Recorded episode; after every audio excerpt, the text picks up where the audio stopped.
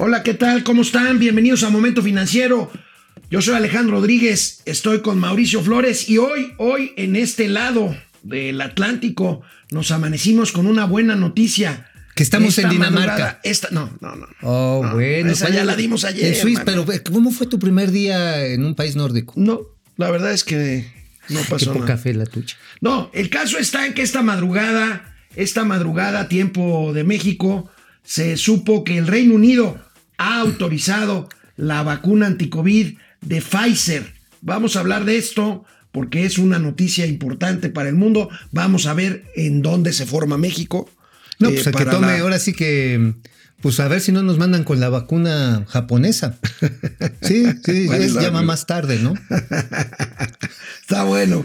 Tendremos también los detalles económicos del segundo, o qué fue el séptimo, octavo, segundo Como informe el, dos, el vigésimo segundo, ¿no? del presidente López Obrador ayer en la tarde en Palacio Nacional. Dice, dice que no todo es perfecto. ¡Wow! No, no, no, pero que además Guau. que vamos requete bien. Pero dice, No. en un ejercicio así de autocrítica inédito en él, no va, no, no todo es perfecto. No, pero bueno, ya casi, ¿no? Ya, Ya casi, casi. ya, ya casi. Empezamos Momento Financiero hoy, 2 de diciembre, mitad de semana. Bienvenidos a Noruega. Esto es Momento Financiero. El espacio en el que todos podemos hablar. balanza comercial, Inflación, evaluación, tasas de interés, momento financiero, el análisis económico más claro, objetivo y divertido de Internet. sin tanto choro. Sí, Y como les gusta, peladito y a la boca. ¡Órale! ¡Vamos, réjete bien! Momento Financiero. Pues les decía, esta madrugada, por ahí de la una de la mañana, supimos aquí en México que Reino Unido se convierte en el primer país en autorizar una vacuna contra el COVID-19. Se trata del protocolo desarrollado por laboratorios Pfizer y la empresa BioNTech y se dijo listo Reino Unido para empezar a vacunar masivamente la semana que entra. Fíjate que BioNTech es una empresa alemana, una empresa Sí. alemana que además formaron migrantes turcos y se dedicaron a investigar y desarrollar esta solución genómica, así le dicen. Genómica. Genómica, sí, sí, es una vacuna que maneja y altera el ADN del coronavirus. Y precisamente esta es su gran novedad porque además se hace en tiempo récord. Ahora, aquí la cuestión es que se necesita una red de ultrafrío para Es la que menos 70 necesitas traerlos, traerla en menos 70 grados, ¿no? Sí, sí, imagínate, pues entre eso y un whisky Bueno. con hielo, pues mejor el Aquí, whisky con aquí hielo. vemos la vacuna, la imagen de esta noticia. Ahí está, el logo de Pfizer, de Pfizer, el de Bio, el de BioNTech. Y bueno, pues este, vamos a ver qué podemos esperar en México, mi querido Mauricio Flores Arellano, antes de ver lo que dijo anoche Hugo López Gatel, que a lo mejor ya le habían pasado el pitazo, pero bueno, Bueno, pero mira, hoy en la mañana también el canciller Marcelo Ebrard dijo en un tuit, dijo, señores, México va a firmar o ya tiene un acuerdo con Pfizer. Oye, ¿no te da la impresión como Para. que se andan peleando Gatel y No, Ebrard como ¿cómo? para así? Yo, yo fui, ve, maestro, ¿verdad que yo hice la tarea? La bien, verdad que yo sí fui a comprar primero la vacuna. Digo, el tema es la compra de la vacuna. Tengo entendido que hoy se va a firmar un protocolo ya para cerrar la compra. Pero bueno, Reino Unido le va a dar preferencia a sus ciudadanos. Sí, claro. Son 15 millones de dosis, bueno, de vacunas, porque las dosis son dobles. O sea, te ponen un primer piquete y pues como te quedas con ganas, pues, el segundo. Eh, la cuestión aquí es, pues, como lo comentabas, amigo, ¿qué número vamos a tomar? Vamos a ver, vamos a ver. Ayer, anoche Hugo López Gatel anticipaba en su conferencia nocturna En la que hoy. México firmaría en la tardeada, que hoy México firmaría con Pfizer el contrato. ¿Lo sabría o no lo sabría? Hmm. Y que pronto se daría a conocer el plan de vacunación de México. O sea que todavía no lo tienen. No. Vamos a ver. Ahorita te platico.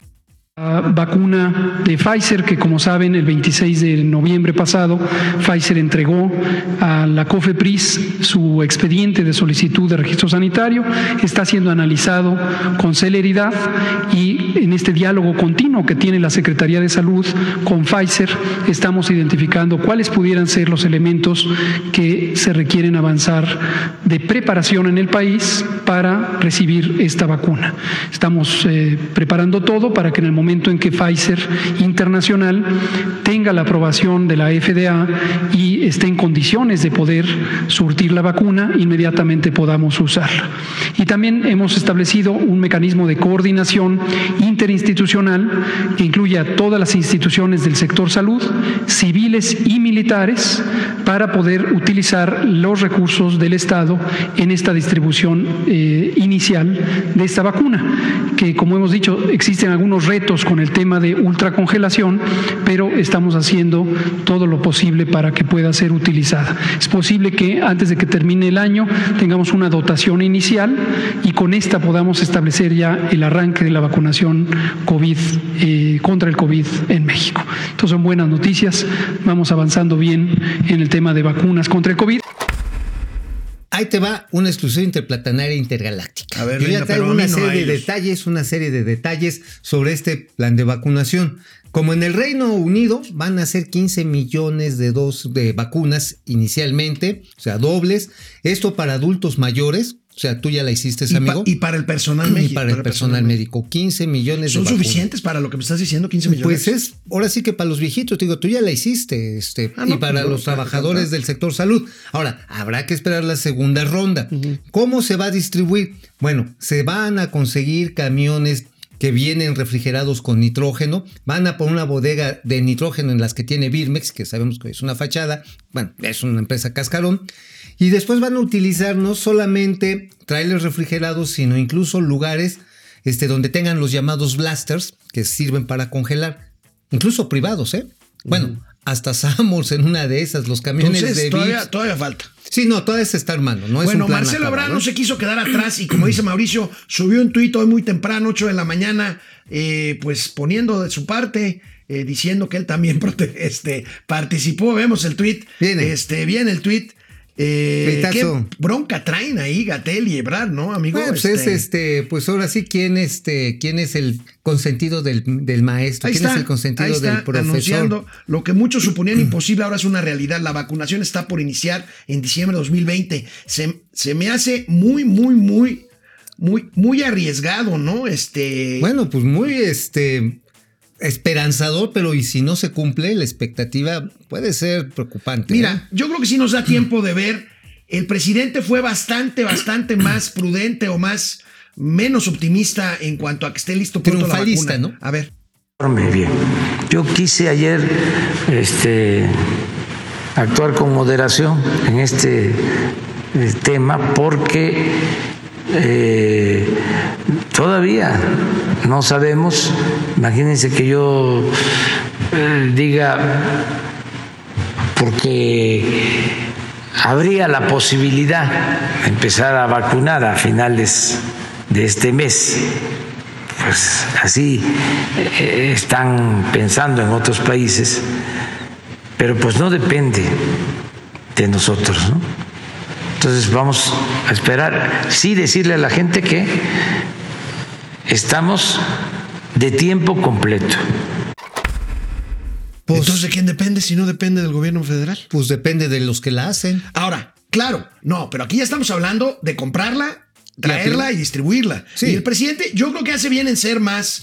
Más eh, cauto. más cauto que Gatel y que Ebrard. Que si ya vamos Por- a firmar. Porque, eh, digo, si no de aquí, oiga, yo vi en momento financiero que dijeron que ya en diciembre van a vacunar. No, aguas, ¿eh? Digo, realmente se acaba de aprobar en Yucatán la prueba Cancino, de la vacuna Cancino, que es la vacuna china a manera experimental. Ya son 17 estados que llevan este protocolo, ¿eh? Bueno, ojo con esto, es una buena noticia. Pero- Hay que tomarlo con reservas, con calma. Qué bueno que el presidente no echa las campanas Usen- al vuelo. usen esto, Vamos, usen favor. cubrebocas, por favor. Canal 76. Las de Easy, manitas, de lunes a las viernes. Ya estamos en vivo, una hora de Sana 10 a distancia. 11.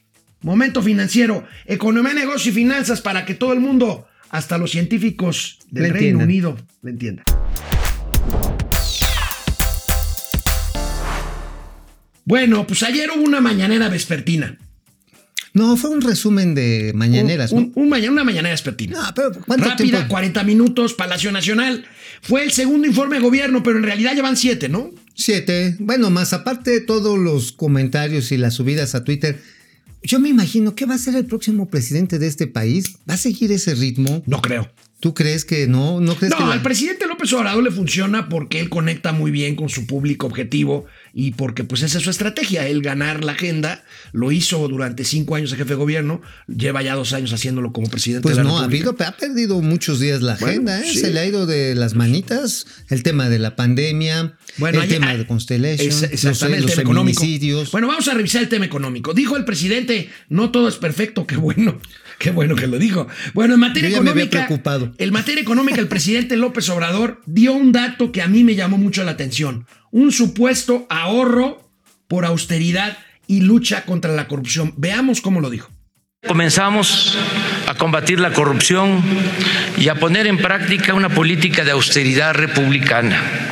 Hemos ahorrado en dos años un billón trescientos mil millones de pesos en compras y contratos, reduciendo al mínimo el robo de combustible, el llamado huachicol, disminuyendo drásticamente la defraudación fiscal y otras malas prácticas dañinas que proliferaban en la hacienda pública en el antiguo régimen.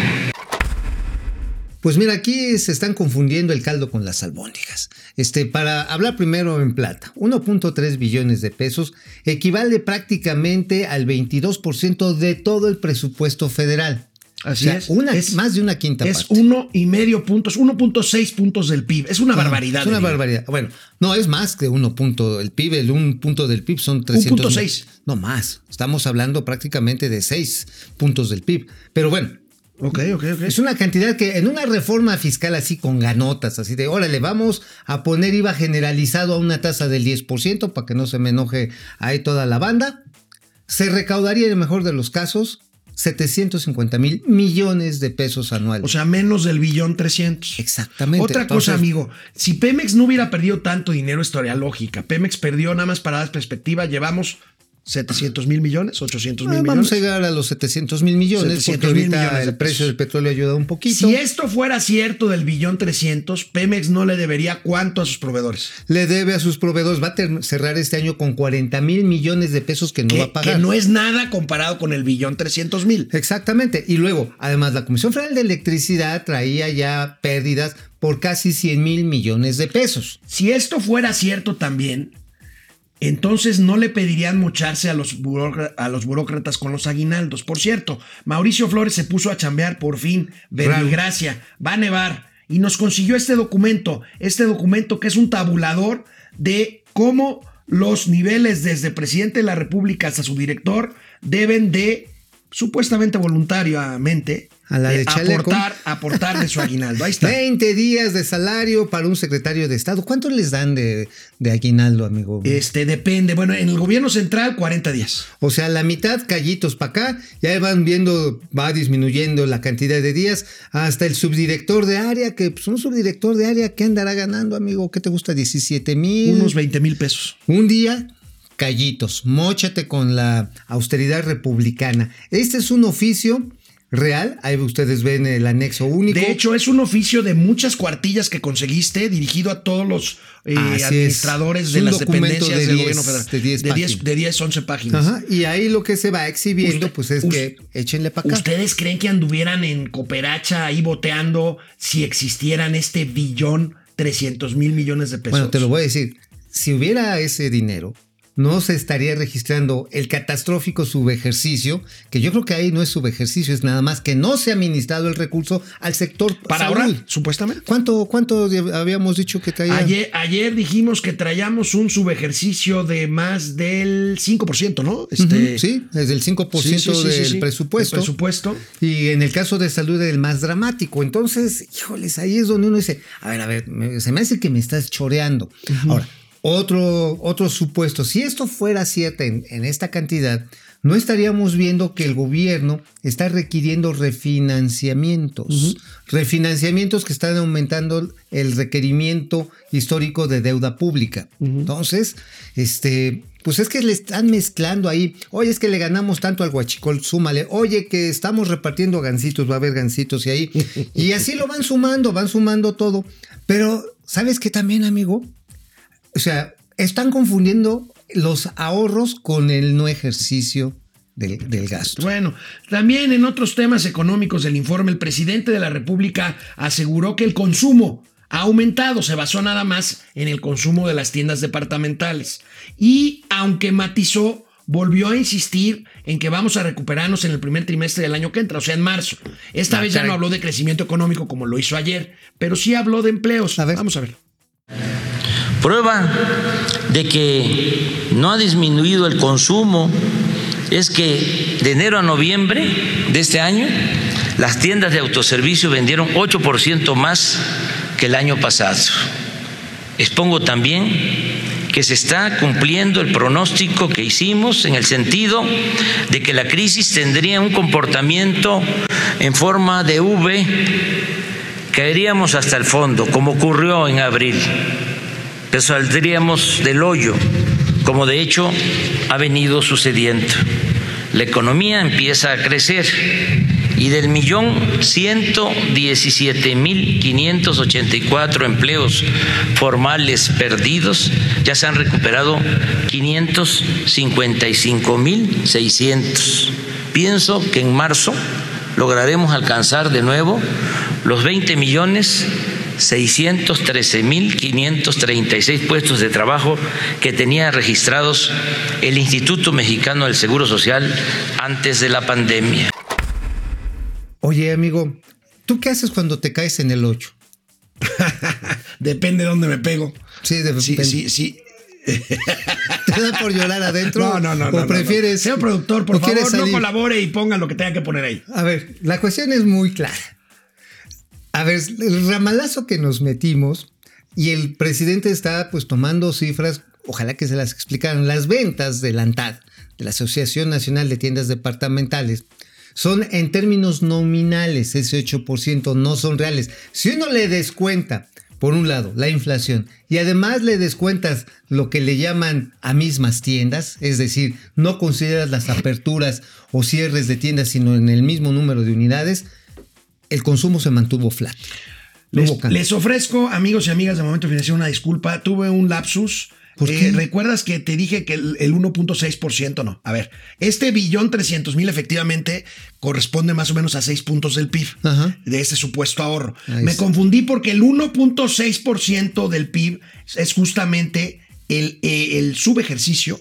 El, sub- el- perdón, el 1.6% del presupuesto es el subejercicio que se ha registrado hasta el mes de octubre, hasta el mes de octubre, Oye, sí según te, el está, sí informe. te está alcanzando el doctor alemán ese, Se- ¿eh? Según el, el Alzheimer, sí, sí. el sí. Halfheimer, ya más te acuerdas de la Alzheimer. mitad. Halfheimer. No, no, ya corregí, digo, es de sabios. No, está bien, es de está sabios bien, está bien, está bien. Me gusta la corrección. corregir. Oye, y este, el presidente volvió a presumir las remesas. Las remesas. Oye, pero las remesas, digo, hay que ser muy remeso como para decir que eso es un logro. La gente que está trabajando en los Estados Unidos, sobre todo, se parte horrible, se separa de sus familias, toma muchos riesgos. No es ningún logro, ¿eh?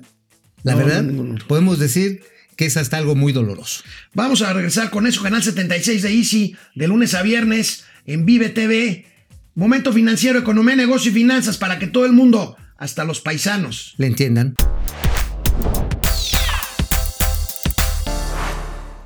Bueno, pues a pesar de que Mauricio Flores dice que no debería de presumirse, el presidente presumió ayer las remesas que los mexicanos en Estados Unidos, los paisanos, envían a nuestro país. Veamos. A ver. Con el aumento del 10% de las remesas enviadas de Estados Unidos por nuestros paisanos migrantes a sus familiares. Este año, a pesar de la pandemia, esos envíos de dinero llegarán a la suma récord de 40 mil millones de dólares, lo cual beneficiará a 10 millones de familias que están recibiendo en promedio 350 dólares mensuales. Esta muestra de fraternidad, de heroísmo por parte de nuestros connacionales en el extranjero puede calificarse como una especie de milagro social que fortalece nuestra creencia en la extraordinaria fraternidad del pueblo de México. Allá o acá, siempre nuestro pueblo solidario. Es un milagro social, Mauricio Flores, no un logro de gobierno. Pues sí, digo, eso de salir a presumir y, oigan, qué bueno con las remesas. Insisto, hay familias quebradas, o sea, rotas porque un padre o la madre, familias que están disfuncionales por esta circunstancia, el cruzarte de mojado si tienes que hacerlo, el riesgo de que te retachen, las penalidades del camino, lle- llegas a hacinar. No es para presumir, ¿eh? O sea, qué bueno que están estos ingresos, pero la verdad es gente que en este país no tuvo oportunidad. Bueno, y finalmente yo quisiera comentar algo que también dijo ayer el presidente, una sobreestimación para mi gusto de su popularidad. Él habló de una encuesta que hizo la presidencia de la República que dice que tiene un Ah, pues hizo en respaldo Palacio de Nacional. 71% de los Pues mexicanos. hizo en Palacio Nacional. Pero hoy volvió a decirlo en la mañanera. Explicó lo que según él es una encuesta que hicieron el fin de semana. Ayer di a conocer que hicimos una encuesta el pasado fin de semana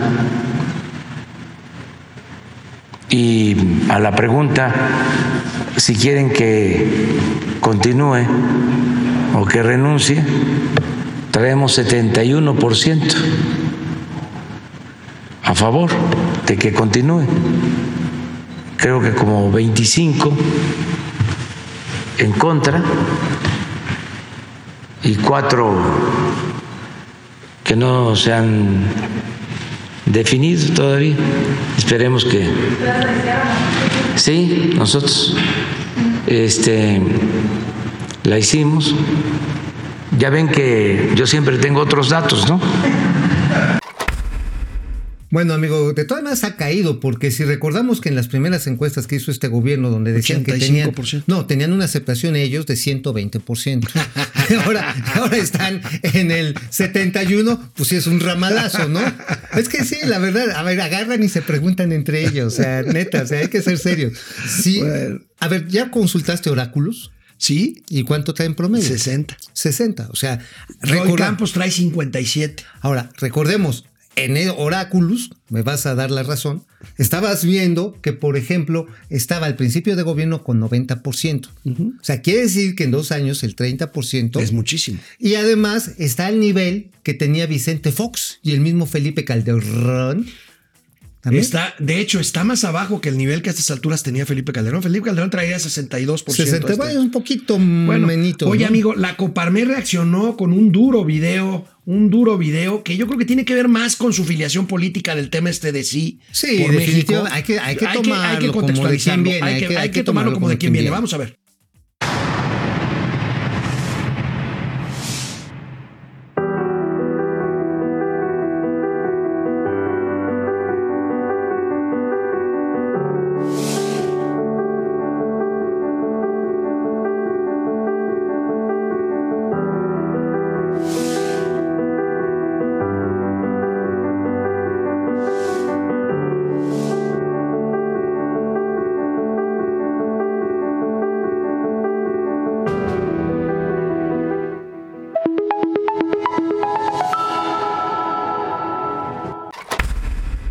Efectivamente, sí es parte de su filiación política. Pues eh, sí por México ya está también en campaña, en abierta campaña.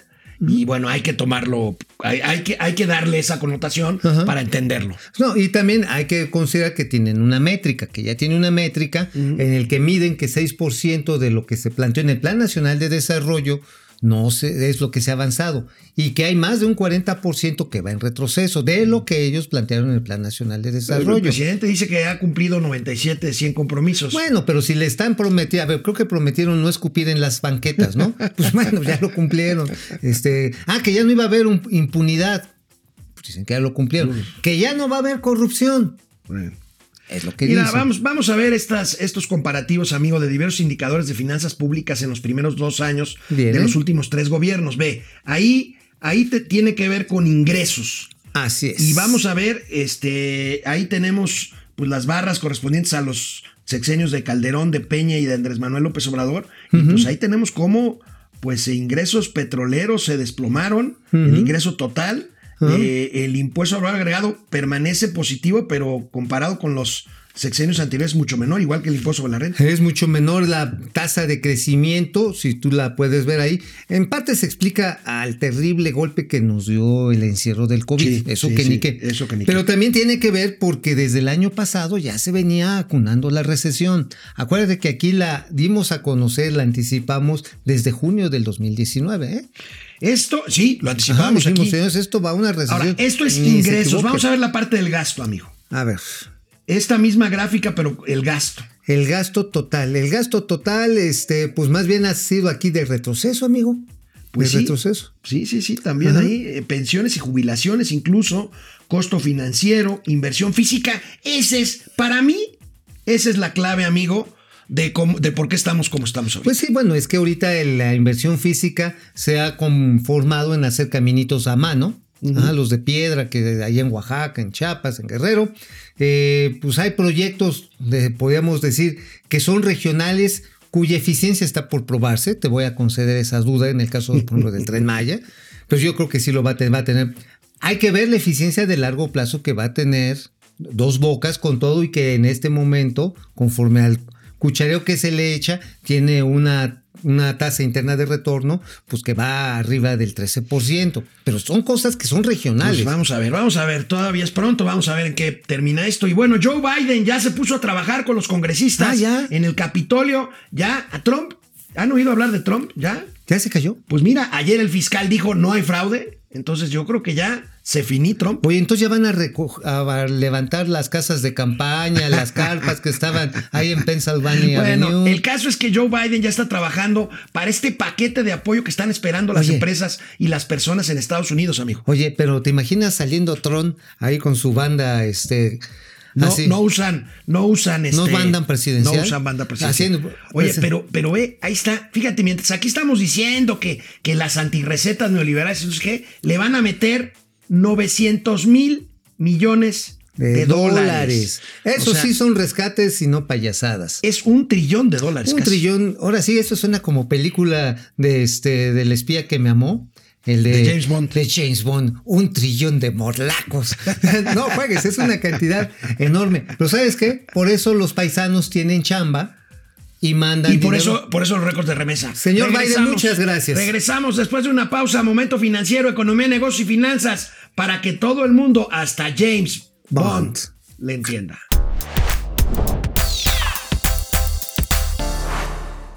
Bueno, pues aquí estamos de regreso en Momento Financiero, Economía, Negocios y Finanzas, para que todo el mundo les entendamos. A ver, ¿de qué escribió el Mau hoy en el periódico La Razón? Escribimos de una historia del Flying Deaths. Vuela muerto. Interjet. Ah, Vamos, un ¿Qué zombie. traes? Un zombie que sueña en requisa. Oye, este, ¿a ti te cabecean tus columnas o tú las cabeceas? Yo les.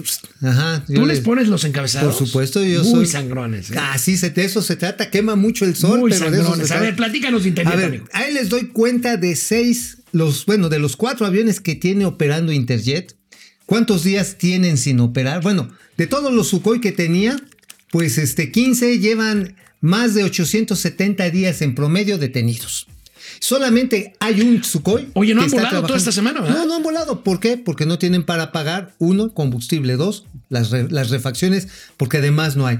Entonces, pues la empresa está técnicamente muerta, quebrada, no tiene flujo, no paga. Aquí la cuestión está en que el propio accionista hoy controlador, el señor Alejandro del Valle, el Bubu, El Bubu, el famoso Bubu, pues está esperando que caiga una requisa del gobierno federal.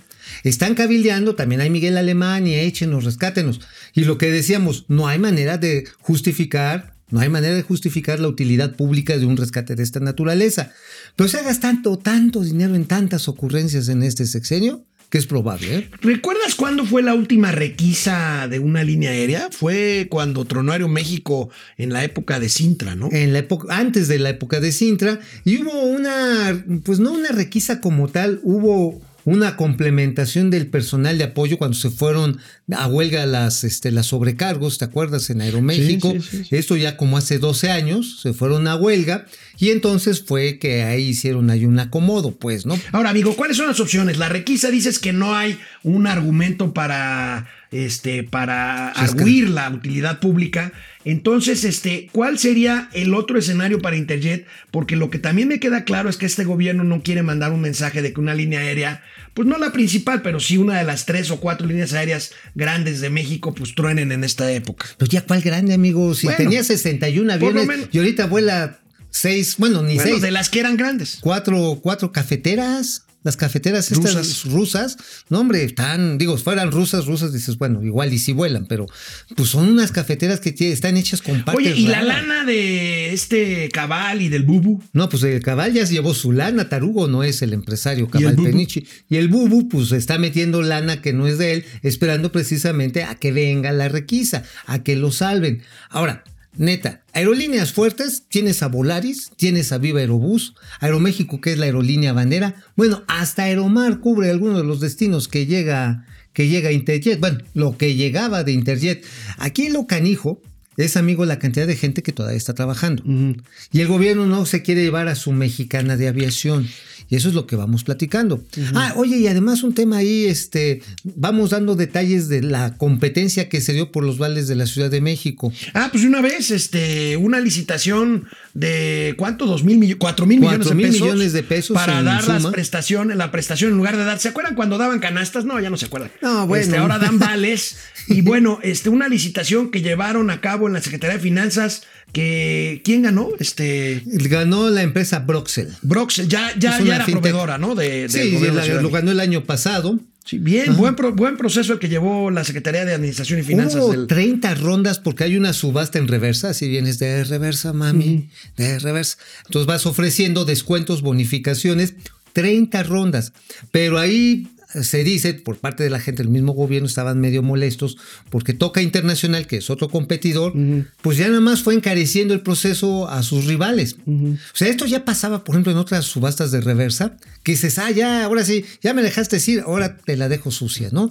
Entonces nada más le vas, le vas encareciendo el- la jugada a tu rival, pues con la finalidad de hacer. Bueno, finalmente salió bien la, la, la licitación y justo a tiempo porque precisamente ayer ya la secretaria de Finanzas del Gobierno de la Ciudad de México, Lucelena González, presentó lo que es el paquete económico. Ya ven que ya se aprobó el paquete económico para la Sí. federación. Ahora van a empezar a discutir. Mañana comparecerá la secretaria de Finanzas en el Congreso de la Ciudad de México para defender un presupuesto que trae eh, una reducción importante. Es un presupuesto austero que trae una buena reducción. A ver cómo, cómo salen este, la Ciudad de México. Eso sí, van a priorizar el manejo de la pandemia y las inversiones, que es muy importante.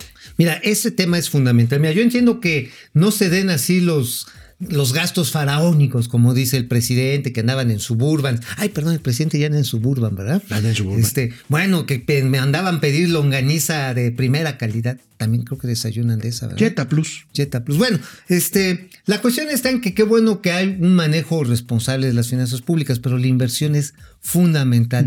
¿Y sabes qué inversión va a ser muy importante? La del metro, la línea 1 del metro. Ahí yo tengo mis dudas a ver qué diablos va a pasar con Que es el- la primera que se construyó, ¿verdad? La, la línea primera, sí, rosa. pues por eso es la línea 1. Oye, ¿qué ¿y no se va a enojar Biden porque metimos ahí a los chinos? Seguramente. Son- es una empresa china la que va a hacer CCR. este mantenimiento.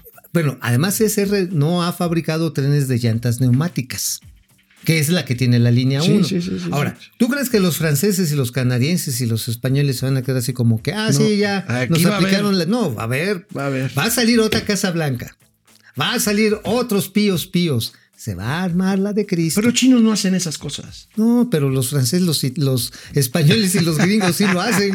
Esos sí son bien Bueno, vas a ver. ¿sabes cuánto se disparó el consumo vía tarjetas de crédito en el Buen Fin? ¿Cuánto? 67%. 55 mil millones de pesos, poco menos de la mitad del consumo total con plásticos en el Buen Fin, fueron tarjetas de crédito. Veamos esta ¿De gráfica crédito? que tenemos ahí. Es una lana. Pues sí le pegaron al plástico. Híjoles, Dios este, los bendiga, ¿eh? Porque- 55 mil millones Oye, de pesos. Ve el brinco. Híjoles, maestro. bueno, miren, señores, señoras, todos los que le metieron al plasticazo, que dieron ahora sí el charolazo, y mamá, vamos ahorita por todos los regalos, y, y vamos de una vez a este pantalón, esto que me gustó, que está el 2 por 1 que tribilín sin sacarina. Oye, ojalá que tengan el dinero para pagarlo. ¿Cómo se compone Híjole. este gasto por, por rubro? A ver. Eh, ahí lo tenemos, amigo. tiendas departamentales o servicios, ahí, ahí ha de haber un chorro de pantallas. No, un no, espérate. Alcohol.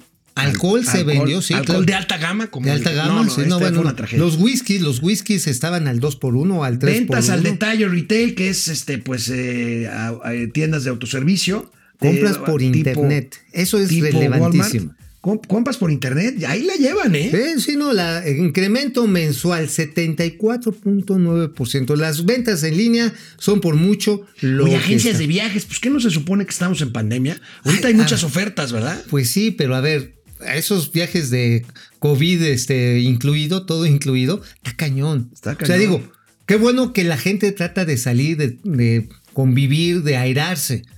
Ay, pero, A ver, a ver, otra airarse, airarse. Ariarse. Airarse, airarse, o sea, tomar airecito, así.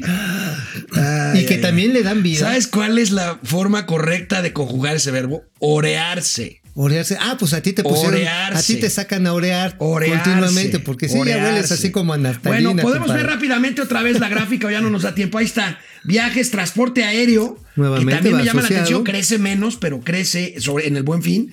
Eh, refacciones y ferretería. Telecomunicaciones. Telecomunicaciones. Todos teléfonos. Ajá, Oye, aseguradoras. la gente que compra teléfonos con tecnología 5G y no hay todavía. y no hay tecnología 5G aquí. todavía en México, pero mira, tiendas departamentales y autoservicios son los que se llevaron, se llevaron la medalla de oro. Qué bueno que la gente salió a comprar, pero insisto, ojalá que tengan el dinero, que tengan el ingreso del trabajo para que no se los coman las deudas el año que viene. De veras, Bueno, ojalá. pues regresamos después de una pausa. Estamos en el canal 76 de Easy a las 10, de 10 a 11. Momento financiero, economía, negocio y finanzas para que todo el mundo, hasta los tarjetavientes voraces, le entiendan. no se vayan a clavar.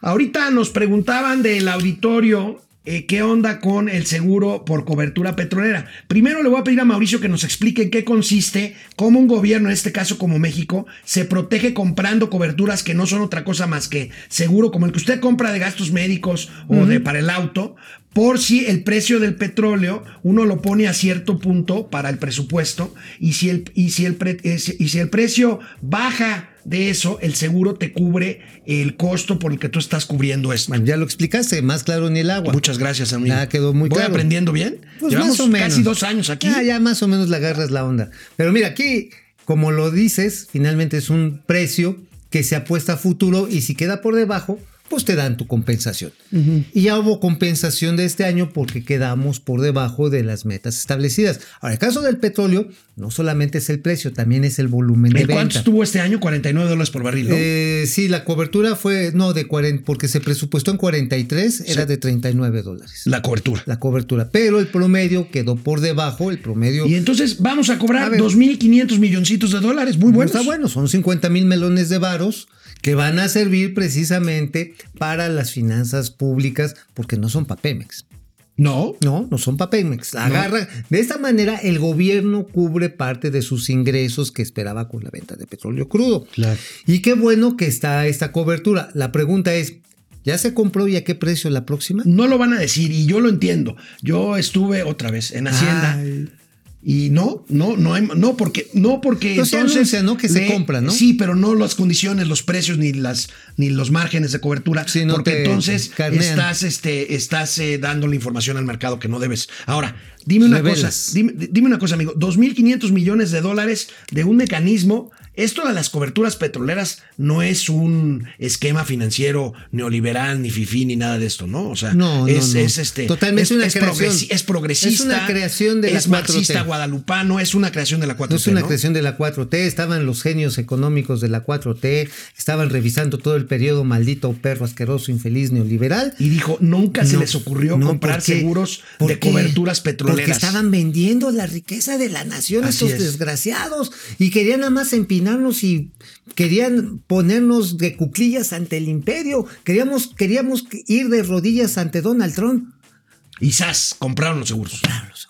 Qué brillantes. Qué brillantes. Qué barbaridad. Bueno, amigo, platícanos un poco de una información que traes fresca. De acuerdo con cifras publicadas por el INEGI, en noviembre del 2020 la venta de vehículos ligeros la venta de vehículos ligeros nuevos fue de 95 mil, casi 95 mil 500 unidades, que es un 23% menos, 23,5% que el número de las unidades vendidas el mismo periodo del año anterior. Así es, da a conocer hoy el, INEGI y también la Asociación Mexicana de la Industria Automotriz y de las distribuidoras de carros, carros y todos los vehículos motorizados, que todas las marcas, todas cayeron. Todas, cayeron. Todas Hay un acumulado enero-noviembre de 2020, se registraron 843.986 No, vehículos ya no llegamos vendidos. al millón. Eh, el año pasado, ¿cuántos vendimos? Estábamos en un millón doscientos Un mil. millón doscientos. La caída es Del 30%. casi, 30%. 28. Tenemos por ahí el comunicado, la AMIA y la gráfica está. Ahí está el Ahí está, comunicado AMDA y que le hicieron llegar este, a- a- al amigo Flores. Desde tempranito, ahí está 28.9% caída en relación a lo acumulado en los 11 meses del 2019 respecto al 2020. Sí, es un... Pues la gente dejó de comprar el segundo bien más importante para una familia. Que es el coche. Es el auto, sí, Es el auto. definitivamente. Tenemos el pastel, ahí está. Ahí está. Pues vemos quiénes siguen ahora sí A ver, dominando el platícanos mercado. con calma que tenemos tiempo, amigo. Nissan, Nissan ahora sí sigue pues masticando, sigue masticando durísimo el mercado. ¿Cuál es el modelo de Nissan que más se vende? Estamos El hablando de ligeros. Centra. El Sentra, ¿verdad? El Sentra, el que an- Sentra. Antes era el Suru, ya no hay Oh, Suru, no, ahora es el Sentra. El Sentra General Luego, Motors también General Motors. ha tenido un avance muy interesante. ¿Sabes con qué ha pegado mucho General Motors? Ha pegado mucho con estos cochecitos Chevrolet. Ajá. Aquí es el Aveo. el Aveo, el- un Spark también hay, Ajá, ¿no? un Chiquito. Spark, ajá, sí, ándale. Chiquito. Luego, Como que me vas entendiendo ya la cosa. Grupo Volkswagen es el Vento, güey. El, ve- el avento, sí, el avento, sí lo has visto en color claro, blanco así. A ver, regresemos a la. No, no, no, no me echen a. Así está. Ahí está, grupo Volkswagen. Volkswagen. Eh, sí, eh, 18%. Luego To- Toyota, qué bien se ha comportado, ¿verdad? Kia, Kia y lo cumplieron. Kia son cu- los coreanos. Cuando de- anunciaron que venían a México en el 2015, dijeron en cinco años vamos a tener el 5% del mercado. Ya tienen el 7.8. Honda es la que se ha ido rezagando. Oye, Honda se cayó, llegó a tener más del pastel, ¿no? Sí, no, Honda llegó a tener el 8%, pero precisamente se lo reventaron Kia y Toyota. Ahora, ¿quiénes están dando una batalla en un segmento plus durísimo? Fiat. Eh, Fiat, Chrysler, este, están durísimos. Y Mazda, que es un, que es un segmento más, este, más, ele- arriba, más ¿no? elegante. más caros. Ahora, fíjate que precisamente el este, Fiat Chrysler, lo que trae muy grande ahí, y yo sé que se te va a antojar, son las camionetas. Las camionetas todoterreno. Ahí es líder indiscutible y también esta camionetota, que hay gente en el Que campo que, son les los, gusta. este, los Jeeps, ¿no? Los Y- Jeeps y los Ram. Los, los Jeeps y los Ram. Y las Ram. Ahora, Ford, ¿te acuerdas cuando Ford tenía más de la mitad? No, bueno, del pastel Ford, en México. Ford se ha ido al. Pero va, va ahora sí que en caída libre, amigo. O sea, es dramático. Hyundai, Hyundai, que también es una marca coreana, digamos, un poquito menos cachetona que Kia, ahí lleva su segmento, y otros un montón de marcas como Jaguar. Bueno, ¿sabes qué? ¿Qué, ma- qué modelo no vendió nada? Nada, nada, nada, nada. ¿Cuál? Smart. El Smart que El distribuyó Mercedes-Benz, el Sí. carro chiquitito. Ajá, sí, Yo sí. tengo uno. Ajá, Son pues buenísimos. ¿Y cómo entras ahí, eh? Te meten ¿Eh? con calzador. Como Mister Increíble. Ándale, te, te doblan, te dan No, es una maravilla de coche. Oye, bueno, hablemos de otra cosa, amigo. ¿Qué novedades hay? Mira, pospusieron la discusión del tema del outsourcing en la Cámara de Diputados porque no se pusieron de acuerdo los empresarios con el presidente. No hay Vamos acuerdo. a ver en qué, en qué, en qué va esto, porque tienes por ahí un par de comunicados de cartas que recibió el senador Ricardo Monreal por parte de la Confederación Mundial del Empleo, amigo. Así es, y también hay otra carta que manda el Instituto Internacional de Empleadores, que se la manda al presidente de López Obrador, a los líderes de la Cámara de Diputados y de Senadores, en el que están advirtiendo el serio peligro que pueden poner a más de 5 millones de personas si extinguen esta figura. Es más, fíjate, ayer también Enoc Castellanos, el presidente de la Canacintra, pues manifestó que hay diferencias con el sector privado porque por un lado la Concamín, Paco Cervantes y por otro lado Carlos Salazar Lomeli dicen, no, sí, ya, ya casi estamos de acuerdo con el gobierno. y les dijo, eh, no, castellanos de las pequeñas y medianas empresas, no, no, espérame, no estamos de acuerdo con todo, ¿eh? O sea, agua, sobre todo con la parte de estar retribuyendo con las distribuciones de utilidades, la PTU, amigo. Sí, pero esos son ya los detalles. Yo, a mí, Pero para mí no la llegan. discusión es tan simple y abierta como que se prohíba el outsourcing o se regule el outsourcing. Bueno, la cosa está en que si lo regulas tanto, puede ser que casi casi lo estás Es- es prohibiendo. correcto, o sea, es no son detalles menores a ti porque pues así te gusta, así que te dejen caer toda la noticia grandota. Oye, amigo, con esto de la legalización de la marihuana, sabes que ya va a renovarse la ley de la Administración Pública Federal y va a surgir el IPA de pupa. Y la- ay, a ver, ¿cómo? A ver, otra vez. Ipa de pupa. ¿Y qué quiere decir? Instituto para devolverle al pueblo lo pacheco. Lo Pacheco. Buenísimo. Oye, ¿y habrá chamba de forjador ahí? No, Digo, yo me conformo con ser jefe de prensa del, Pupa, ¿te imaginas? Oye, Ser estaría padrísimo, Director de comunicación del ¿Cómo- IPA de cómo- ¿Te imaginas un comunicado así bien fumado acá? Bien, No, no, este, pero te- a la opinión pública, ¿no? Estamos trabajando para que estemos bien chidos. Nos vemos mañana, ya será jueves, aquí en Momento Financiero. Gracias de verdad de pupa. por vernos, por escucharnos, por conectarse. Nos Ay, nos vemos, mañana, mañana. Momento Financiero, Economía, Negocio y Finanzas para que todo el mundo, Hasta, los, pachecos le agarren la onda. Vamos, réjete bien. Momento financiero.